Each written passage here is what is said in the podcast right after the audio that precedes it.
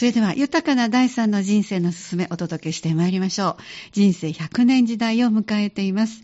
そこで、60歳代後半から70代、80代、そして90代、老後でもなく、余生でもなく、第三の人生として豊かに過ごすヒント、心理学の面から先生に紐解いていただきます。お話は毎週土曜日朝9時40分から放送の家族エトセトラでおなじみの港川短期大学元学長社会心理学ご専門の大前守先生です。どうぞよろしくお願いします。はい、よろしくお願いします。お質問った日に申し訳ございません。はい、お忙しいんではないですか？いえいえ、まあなんとか年末、はい、もうあと数日となってしまいましたね。ねそうですね。うん、まあ年賀状もなんとか格好つけました。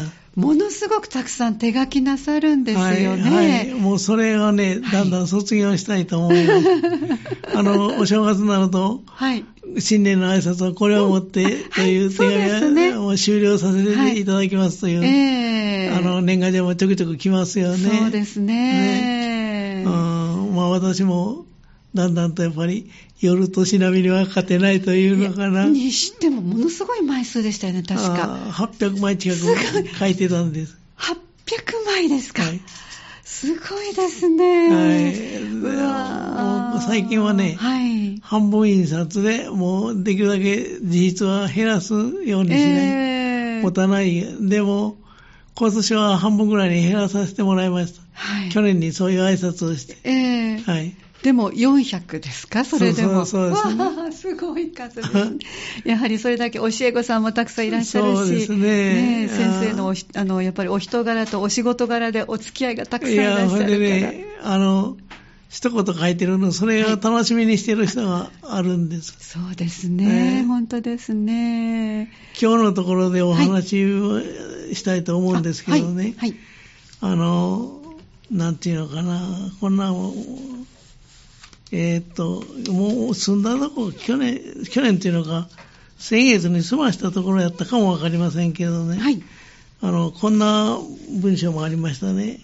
ま、今日もさ、えーと、去年と同じ、先生につられて去年って言っちゃった。先週先あの先月と同じ。先月と同じテーマで、えー、うまいこと老いる生き方という本からご紹介ですね。すねあのね、はい、えっ、ー、と、不安と折り合いをつけてうまいこと老いる、年を取る生き方という本です。はい。これ私、あの、前にも言いましたけど、飛びついたのは、ええ、精神科の二人のお医者さんが、書かれた、まあ、対話形式になってるんですけど、えまあ、心の、なんか、なんていうのかな、豊かさというのかな、え。そういうのに、役立つのかなと思って飛びついたんですね。すね50代の奥田博美先生と、はい、それから90、当時2歳の歳中村恒子先生かな。中村恒子先生。これ、あの、2021年に、はい、スバル社から出版された本ですから、はい、今は20、2年経ってますので。2年経って94歳ぐらいになっておりますね。そうですね。はい、90歳まで現役であの、やっておられたそうですけどね、お医者さんをね。はい、え。えまあ、あの、人生100年時代の後の後半の反省を、はい、まあ、上機嫌に過ごすにはどうしたらよいかという、はい、そういう本なんです。ええ、ですから前にも言いましたが、豊かさとはちょっと違うかもしれませんけど、うん心が楽になるというのかな、ね。はい、気持ちが楽になる生き方を提案されておりますので、ね、機嫌よく過ごせるって何よりですよね、よね。先生ね。これはね、やっぱりこの中村先生もおっしゃってますけどね、はい、人生100年時代というのは響きは良いけれども、うん、やっぱり心身の変化、はい、悩みが高齢者には襲ってくるんです。今までとは違う悩みがね、ね。100年時代にはね、例えば、体のあちこちが痛んで何をするにも億劫になるとか、はい、夫や子供夫婦、あるいは周りとの人間関係がうまくいかないとか、うんはい、これから20年、30年を生きていく目的が見出せないとか、はい、話し相手もらわず孤独な生活が辛いといった、まあ、そういう相談に応じてきた。それを、まあ、心が楽になるというのかな。あの、気持ちが楽になるために、そういう相談に乗ってきたそういう経験から書かれた本、ということですね、えちょうどその高齢者の入り口にいらっしゃいます、え54歳だったかな、はい、奥田博美先生がうまく問いかけて、はい、それに中村先生が答えるという形なんですよね。はい、これね、第一章はね、章は5章から成り立ってるんですが、第一章は、老いを受け入れるほど人は幸せになる。うん、これもすみません、お話ししましたけど、第二章は、人間関係はどんどん手放していくというのかな、うん。はい、まあ少なくしていくというのかな、はい、で第三章これまでやこれからで頭を満たさないという、うん、この第三章の途中でお話が終わった。そうでしたね先月は。で今日はこのこれまでやこれからで頭を満たさないという、はい、その本題というのが中心のお話をしたいと思うんです、はい、よろしくお願いいたします。思うんですけどね、はい、このこれまでやこれから、これまでというのはもう進んだこと。そうですね。これから先のこと。で、これ要するに、まあ基本的には進んだことを後悔しても仕方がないし、はい、これから先の不安を心配しても仕方がないという、はい、まあそういう意味だ。今を生きるというね、はい、そういうことが大事だということだと思うんですけどね。まああの、自己嫌悪に陥るということもありますわ。考えます。今までの私の人生何だったんだろうと、えーはいはい、これから先どうして生きていこうという、ね、そうですね。持ちがちですよね。うそうですね。中村先生はこれ先月お話ししましたけどね。はい中村先生はもともと私は自信もないし、自信を必要とも思わない、はい、自分なんかこんなもんだと思って生きてきたという、はい、自信なんかなくても良いと思ってる人なんですね。えー、これ心理学では合理化っていうんですけどね。自分は自信がない。自信がなくても、まあ、要するに自分の気持ちを合理化していくという、はい、そういう生き方をしないと、そうでないとずっと人生が心配したり悔やんだり、そっか、はい。あの、なんていうのかな、取り返しのつかないことで悩んだりしますからね。はいこんなもんだと思うという、まあ、そういうことで生きていこうということなんです。はい、で、今日のお話はね、はい、第三章はこれまでとかこれからに頭を満たさないということなんですけど、ええ、人生の正解は終わらないとわからない。今日はここからお話したい。はい、だから目の前のことをせっせとやるしかない。はい、こういうことなんですよね。要するに今を生きることを提唱しているんです、はい、で。こういう人はちょくちょくいらっしゃいますね。今を大事にするという生き方。はい、はい、今までも先生にご紹介いただいた方多かったですね。そういう今っていうね。そうですよね。はい、でね、人生の正解は終わらないとわからない、うん、だから目の前のことをせっせとやるしかないというテーマなんですけどね、はい、これちょっとコピーしてきたので、はい、ちょっと目を通しながら話を進めますとね、はい、中村先生はね、こんなことを言ってるんですよね。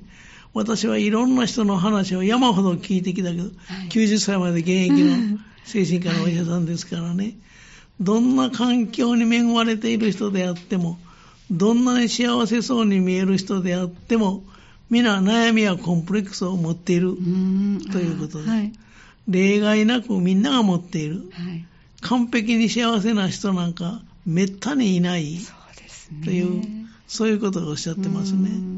まあそうかもしれませんわ。はい、で、それに対して奥田先生はね、確かにとても華やかに大勢の人と付き合って楽しそうな人であっても、結局実はその心の中にはあの許せると友人がいなくて孤独に悩んでいたりする人もあるし、仕事では注目を浴びて大活躍している人も、実はうまくいっていない家庭から逃げて仕事に打ち込んでいるだけだったりする。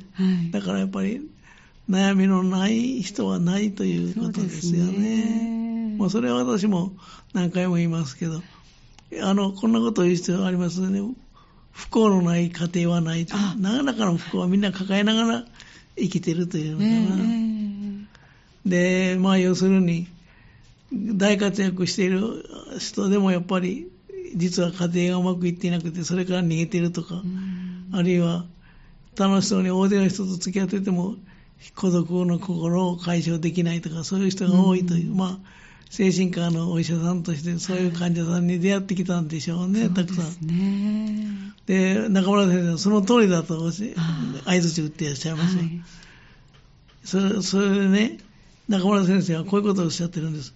一時落ち込んだとしても、その状態がずっと続くことはない。うんうん、私が今まで出会ってきた人を見ても、ずっと100%の幸せが続いている人もいなかったし、逆にずっと100%の不幸が続いている人もいなかった。人生は刻々と変化していくということですよね。で、それをね、奥田先生はまさに仏教でいう、諸行無常ということは、諸行無常ですね。はい、で、諸行無常というのは、永遠に変わらないものはないというんですよね。はい、奥田先生もそうおっしゃってますわ。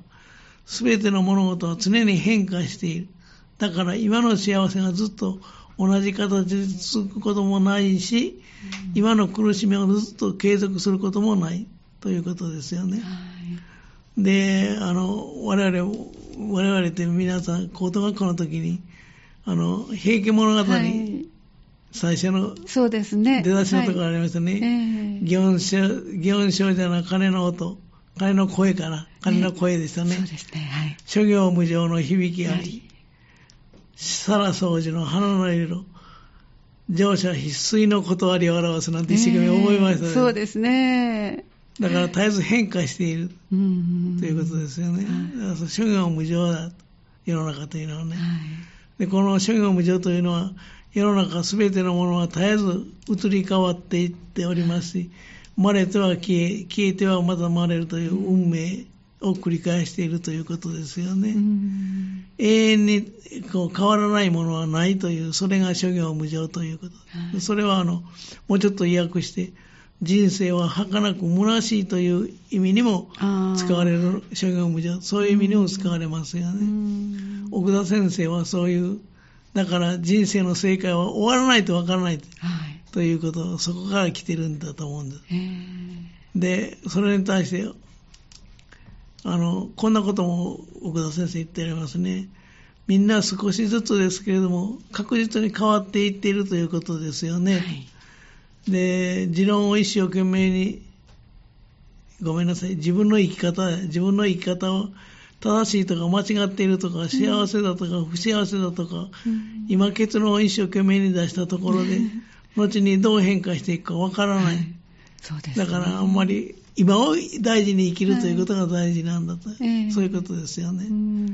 でそう中村先生はそうその通りだと。92年間生きてきて断言するけど、はい、人生に正解も不正解もない、これもなかなかいい言葉ですよね。そうですね。90の方にそれを言われると、うーんという、ね、すごく説得力もありますね。ありますね。でね、あの、奥田先生は諸行無常と言ってますけど、はい。中村先生はね、ええ、人間万事採用ガンマという、こういう、あの、ことわざを出してきて、はい、人間万事採用ガンマ、採用ガンマとはよく言ったもので、はい、その通りだと。で、その時はラッキーだと思っておっても、後から不幸につながることがあるし、はい、逆に不幸な出来事があったとしても、それは後から巡り巡って幸福につながることもある。そうですね。そういうことですよね。だからそこは何が言えるかと言いますと、だから私たちにできることは中村先生は、その時にやるべきことだと感じたことをせっせと一生懸命にやっていくしかないんや。はい、そういうことですよね。なかなかあの意味のある言葉だと思うんですわ。はい、これがあの要するにあの先のことを前のことを考えても意味がないし、はい、先のことを考えてもわからない、うん、だから人生の正解は終わってみないとわからない、うん、今目の前のことをせっせとやるしかないというのはそういうことです、だからあんまり取り越し苦労もしない方がいいそうですね。ね。だからもうあのなんとかな人生100年で1000万円、2000万円の必要だということを考えてみても。以前ありましたね、そういう数字が出てきましたね。はい、意味がないということですよね、えーえー、今を楽しむということが大事だ。はい、まあ、そんなことですよね。はいはいわかりました。はい、じゃあ先生また一曲入れてこの後もお話続けていただきます。じゃあ皆さんと一緒に一曲聴いてまいりましょう。今日は豊かな第三の人生のすすめお送りしています。お話をしてくださるのは、毎週土曜日朝9時40分から放送の、えー、もう長い間皆さんにお楽しみいただいております、家族エトセトラ。この番組でおなじみの港川短期大学元学長、社会心理学ご専門の大前守先生です。後半もよろしくお願いいたします。はい、よろしくお願いします。先生ね、一曲ね、はい、あの、お届けする前におっしゃってくださった、あの、前を悔やんでもしょうがないし、はい、先を考えてもわからないという、これはもう今のハニー FM にぴったりで、あの来年の3月で、はい、あのラジオが終了するということでで、先生のこの番組も、はい、ラジオでお聞きいただくのは3月までですけども、今も明日の朝にはホームページの方にあのアップして、スマホとか、パソコンで聞いていただけるようになってるんですね。その形がこれからもずっと続いていきますので、皆さんぜひお楽しみいただきたいと思います。今やるべきことを先生と頑張っていきますので、そうですね。はい、引き続きね、はい、今を大事に生きるということですよね。はい。あの、第3章はそんなことですけど、第4章はね、はい、死、死との向き合い方はちゃんとあるというテーマです。はい。これも私興味を持っているんですけどね。はい。はい、あの、4つほどテーマが上がってましてね、それちょっと読んでますとね、はい。5年後死ぬとしたら何をしておきたい？問いかけておくことで今が充実していくと。まあそういうことが一つです。5年後死ぬとしたら何をしておきたいか。それを問いかけることで今が充実していく。はいそれからもうもう一つのテーマはね、やりたいことを後回しにしなかった患者、お医者さんですから、患者は人生の終わりも穏やかな笑顔をたたえていた。これも気になる話です。はい、やりたいことを後回しにしなかった患者は、人生の終わりも穏やかな笑顔をたたえていた。ああ、いいですね。後回しにしない方が穏やかなんですね。あそうはい、そうですね。はい、それとね、三、えー、つ目がね、はい趣味があれば老後が楽しいと思ったら間違いだと。はい、体が動かなくなった時も想定しておく。これはね、はい、あの、外でできる趣味、あの、まあ、我々、はい、サイクリングとか、はい、あの、ウォーキングとか、外でできる趣味もありますよね、えー、テニスとかね。はい、それ以外に、家で楽しむ趣味も作っておく必要がある。体が動かなくなった時に、家でやれる趣味も必要だ。はいもう一つ言えることはね、あの、IT 機器を使えるようになっておれば、はい、足が、体が動かなくなってもかなり、そうですね。充実した人生が送れる。スマホですよ、先生。どうしましょう、ね、スマホは私はほとんどね、使いこなせません、ね、画面が小さいのでね、ね私もついついパソコンの方で、スマホはもう本当に電話と LINE をちょっとするぐらいで、はい。何でもしかしスマホは便利ですよね。そうですね。あれを使いこなしたら大したもんですよ。本当ですね。ね健康状態も上手にコントロールできそうですからね。それから4つ目がね、はい、孤独上手になるのは難しくない。あ、はい。生活の一つ一つを丁寧に向き合うかだけだと。これまた時間があったらお話したいと思います。はい、特に女性はね、はい、平均年齢が男性が81歳で女性が86歳か7歳ぐらい女性の方が長生きをしますので、はい、まあ、女性は一人で生きることを孤独になりやす、孤独に耐えることを考える必要がある、うん、お一人暮らしになる確率が高いということですね。と、いうことですよね。えー、中村先生曰くね、あの、こんなこと生活の一つに手間暇をかけることが大事だということ、この生活の一つ一つを丁寧に向き合うという。例えば、あの、今売ってる粉末になっただし汁を使わずに、はい、実際に昆布から取ってみるとかね、はい、そういうまあ一つ一つを大事にすることと、まあ、そんなことをおっしゃってましたね。はいで、まず中村先生が全体のこの人の向き合い方はちゃんとあるという全体の話なんですけど、中村先生はね、はい、70歳頃からいつお迎えが来てもよいと思うようになったと言ってらっしゃいます。はい、で、奥田先生はその問いかけに対してそう答えてるんですけど、奥田先生はね、ええ、世間は平均寿命を超えた高齢者でも、自分の死について怖がる人がいらっしゃる。はい、中村先生は死ぬことに対して非常に潔いというのかな、うん、さっぱりしている。そうですね。冷静であると。うん、そういう問いに対してね、はい、中村先生は、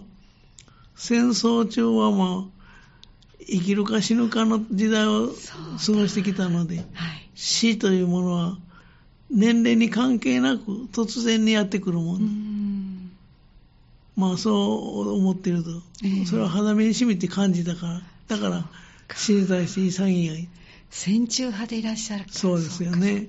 でも今あの、あの、イスラエルと、はい、ハマスの戦争なんかで、えー、もういつ死ぬかわからない市民の方たくさんいらっしゃいます。ね、あるいはあの、えっと、ウクライナ戦争でもそうですよね。そうですね。だからまあ、まあ普通、今、日本というのは死がそんなに近くにあるとは、人の、なんていうのかな、裏表で生きてませんからね、はい、案外死は遠くにあると思ってますけど。そうですね。中村先生、そんなおっしゃってますね。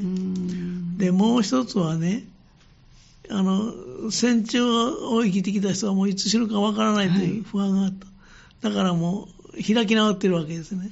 だからもう一つは中村先生、こんなこと言ってらっしゃいますね。はい、童話がいても、誰も必ず死から逃れられない。それはね、あの、養老たけしさんも100%だと、ね、確率で当たるのは死だけだという人もありますもんね。えー、いつか必ずやってくるもんだと、頭の中でいつも自分に言い聞かせていると。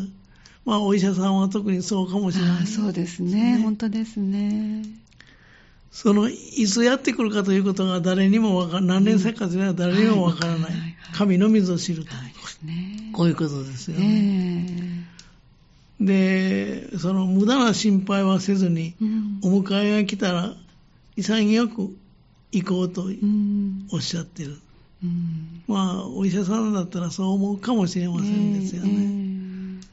つまり、開き直りが身につい。てるとい。うんですかね。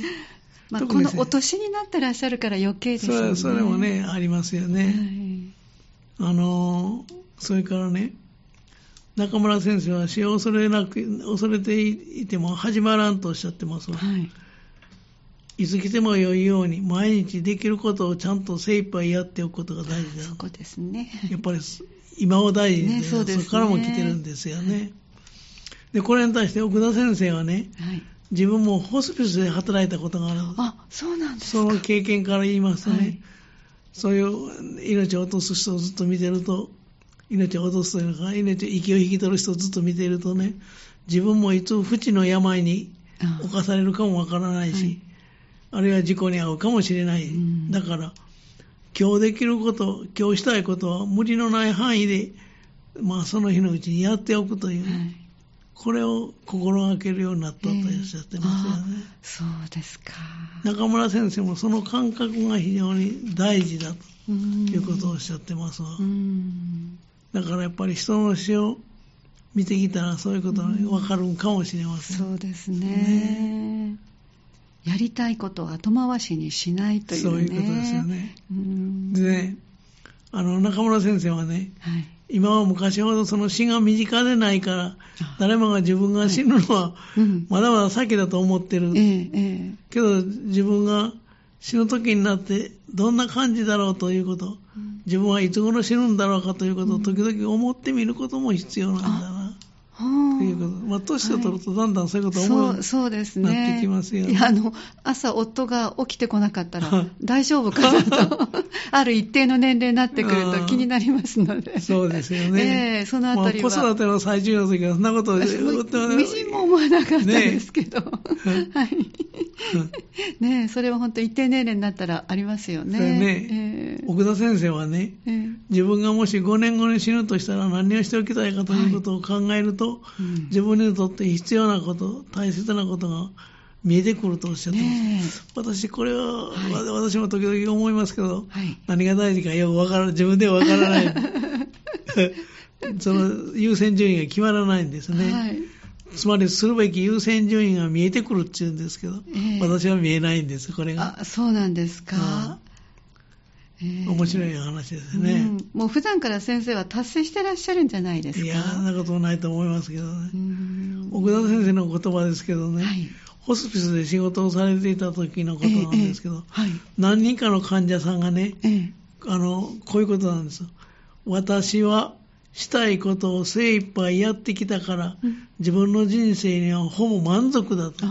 といった、はい、その穏やかに死を受け入れた人がたくさんいらっしゃった。ということです。その人たちの中には50代、60代ぐらいの人もいらっしゃる。お若いですね、うん。それでもやっぱりしたいことをやってきたから、死を恐れない。逆にね、まだ死にたくない、まだもっともっとしたいことがあるんだ、えと悔やむ人は、亡くなっていく、そういう人はね、うん、70代、80代の方もいらっしゃる。ああ、なるほど。で、結局、人生の満足感とかいうのは年齢には関係ないということを実感したと奥田先生おっしゃった。本当ですね。だからそこでその、やりたいことはその日のうちにやって、後回しにしないということが大事だということだ。でもそううまくいけるかなという気もしますけどね。そうですね、うん、やっぱりこれは高齢者にならないと、若いうちはそんなこと言ってもね、なかなかできないと思いますわ。まあ、しがらみもあったり、状況もね、許される状況じゃないかもしれないのでね。そうなんですよね。えー、そこで中村先生のコメントはね、はい、自分の人生の終わりを頭の片隅で意識していると、はい、その毎日を大切に生きるということ。そんな毎日を積み重ねていたら、人生の終わる時も悔いがない。そうなかなか思えないことですけど、やっぱりちょっと頭の端に、人生、自分は死ぬかもしれないということを思っておくことも大事かもしれません。そうですね。で、要するに、精一杯やった結果なんだから、はい、もう、と、諦めをつくと、こういうことなんですよね。えー、それが死との向き合い方がちゃんとあるという、第4章の最初のタイトルなんです。はい、で5年後死ぬとしたら何を考えておくか、何をしてしたらいいかということを考えてなさいということ。えー、それから2番目のタイトルに、やりたいことを後回しにしたら、患者は人生の終わりも穏やかに笑顔をたたえ、後回しにしなかった人はや、はい、ごめんなさい。やりたいことを後回しにしなかった人は、息を引き取るときにも穏やかに息を引き取ることができると。もう十分やってきたっていう満足感なんでしょうね。これもしかし、そういうことが許される人と、ね、はい、そうでない人があるかもわかりませんけど、ね。えーえー、まあしかし自分の思いようで、そういうことを心がけることは大事かもしれませんですよね。だこれが、あの、要するに、人の、なんなんでしたかね、向き合い方向き合い方はちゃんとあるというの、ね、ちゃんとあるんですね。そういう意味ですよね。確かに心をこう落ち着けるのにとてもこう5年後に亡くなるとしてさあ何をしておきたいかっていうのは、あまり皆さん具体的にイメージしたことがないかもしれないので、ね、ちょっとこの年末年始ふっと手を止めてお茶を召し上がった時に考えるのもいいかもしれませんね。ちょっと暗い話になるいやいや、やっぱりでも自分自身の一生っていうのは、私は車を運転するので、はい、常にやっぱりもしかしたらっていう。事故に巻き込まれる可能性はありますから、ね、いくら自分が安全運転だと思ってても、周りから、あのこの間もちょっとまだねあの、はっきり見つかってないけど、あの落盤してっていうね、巻き込まれる場合もありますから、ね、何があるかわからない。ありましたね。えー、あんなもう運命としか言いようがないですね。そういうことを考えるときに、まあ、年齢も年齢ですけども、本当に朝起きてこなかったら、もしかしたらというね、そういう年齢にもなってきたので、やっぱりすごくそばに亡くなる死ということはあるのは事実ですね。やっぱりその死に対する不安をできるだけ取り除くことが大事ですよね。でその時にふっと思い出すのがやっぱりあの私、まあ、末っ子ですのでいろんな人が先に行ってくれてますから、はい、会えるなと思ったらなんかとっても心穏やかにもなります。えー、父親の方をはじめ、えー、祖母、祖父、そしておじ、おば、たくさんあの可愛がってくれた人たちがもう先に行って待ってくれてるので、兄もいますし、そう思うとなんかこう穏やかにもなりますのでね。ね。えーえー、なかなか死と向き合うということは大変なことですけども、そうですね。やっぱりそういうことをちょっとずつ考えておく必要が、ええ、特に第三の人生を生きている者にとっては、え、死は避けられませんからね。もう必ずやってきます。公平にみんなにやってきますからね。うんうん、そうですよね。だから、まあ、そういうことも考える必要があるかもしれませんね。んそうですね。まあ、なんかの参考になればと思いますけど、ね、はい、なかなか納得のいく ことをしようと思えば難しいですけどね。ね、でも今日のお話も含めて、もう自分の心に我慢をしなくてもいいかなと、ね、この第三の人生に入ってきた。そうですね。ね。